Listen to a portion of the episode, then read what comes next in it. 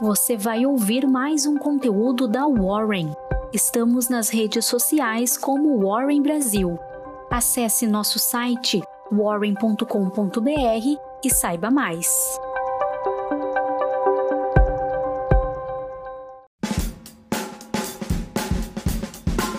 Bom dia, eu sou a Grace Riemann, analista de investimentos aqui na Warren e essa é a sua Warren Call de terça-feira, 26 de abril.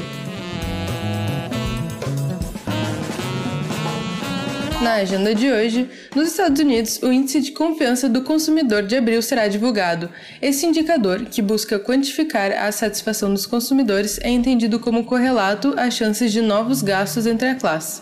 No Brasil, antes da abertura do mercado, Santander divulgará os seus resultados do primeiro trimestre de 2021. Após o fechamento, é a vez das indústrias Home e da Neoenergia fatos que marcaram o dia de ontem. Na China foram anunciados 51 óbitos por Covid-19 em 24 horas.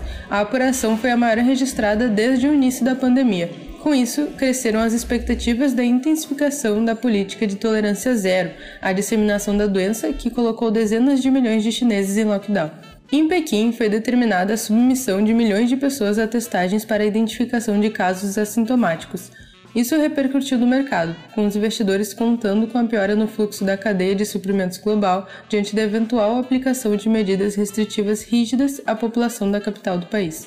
No Brasil, o índice de confiança do consumidor de abril apresentou alta de 3,8 pontos, chegando em 38,6 pontos, patamar mais elevado desde agosto de 2021.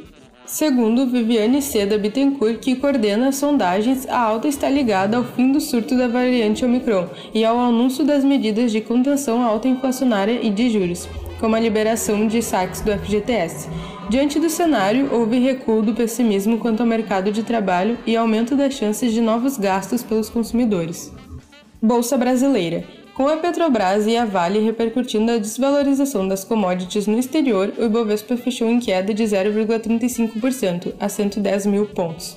Tecnologia da informação. O Conselho de Administração do Twitter aprovou a compra da companhia por Elon Musk por 44 bilhões de dólares ou 54,20 por ação, com um prêmio de 38% em relação ao valor em 1 de abril, quando a intenção da compra foi anunciada, com a aquisição, que se deu após a confirmação da aprovação de um financiamento de 46 bilhões de dólares requisitado por Musk, o capital da empresa será fechado.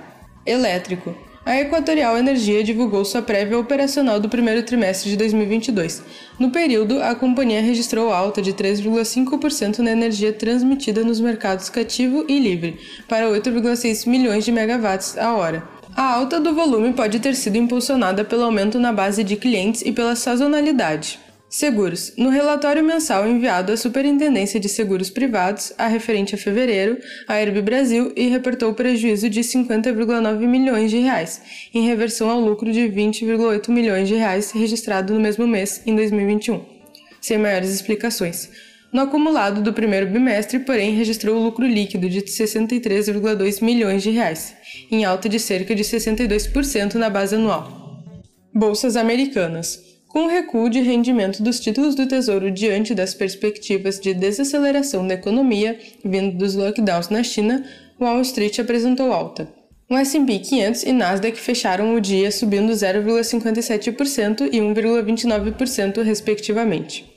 Juros Brasil. Acompanhando a queda no rendimento das Treasuries e do preço das commodities, a curva de juros futuros fechou em baixa. Cripto. Lobo de Miami, Jordan Belfort, que inspirou a obra Lobo de Wall Street, entrou no mundo cripto oferecendo curso sobre Bitcoin. O valor, um Bitcoin por aluno. Certamente, o curso formará pelo menos um milionário em criptomoedas. O professor. Dólar. Com os investidores buscando ativos mais estáveis diante do cenário de restrições ligadas à pandemia na China, o dólar teve alta de 1,47%, fechando o dia a 4,87 centavos. E essa foi a sua Warren Call de hoje. Eu espero que você tenha gostado e também que tenha um ótimo dia. Até a próxima!